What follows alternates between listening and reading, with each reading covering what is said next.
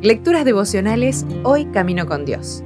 Escrita por Carolina Ramos y narrada por Alexis Villar. Hoy es primero de noviembre. ¿Acaso alguno de ustedes sería capaz? ¿Acaso alguno de ustedes sería capaz de darle a su hijo una piedra cuando le pide pan? ¿O de darle una culebra cuando le pide un pescado? Pues si ustedes, que son malos, saben dar buenas cosas a sus hijos, cuánto más su Padre que está en el cielo dará cosas buenas a quienes se las pidan. Mateo 7, del 9 al 11. A veces parece que no recordamos el periodo tan largo de tiempo que nos separa del momento en que estas palabras fueron dichas. Si bien esa seguridad de cuidado por parte del Padre no ha variado, quizás hacer esas preguntas en la actualidad no sería algo tan obvio. Por todos lados vemos abandono, niños que no tienen qué comer, padres abusivos que los usan para juntar dinero con el fin de saciar sus vicios, padres que se desaparecen y hogares destrozados, con todo lo que eso implica para el presente y el futuro de sus integrantes, con todo lo que eso implica en el presente y en el futuro de la sociedad. Ya acercándose al final de su ministerio, Jesús habló de los tiempos futuros y enumeró ciertas señales que indicarían la cercanía del tiempo del fin.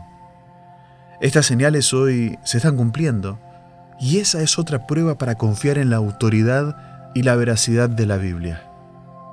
Habrá tanta maldad que el amor de muchos se enfriará.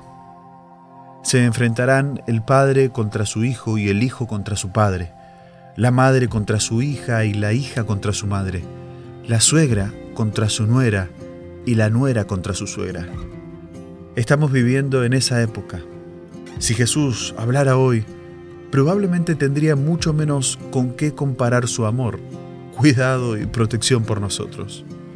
La buena noticia es que Él nos invita a pedir y encontrar en Él la abundancia de la que el mundo y algunas familias carecen y compartirla también.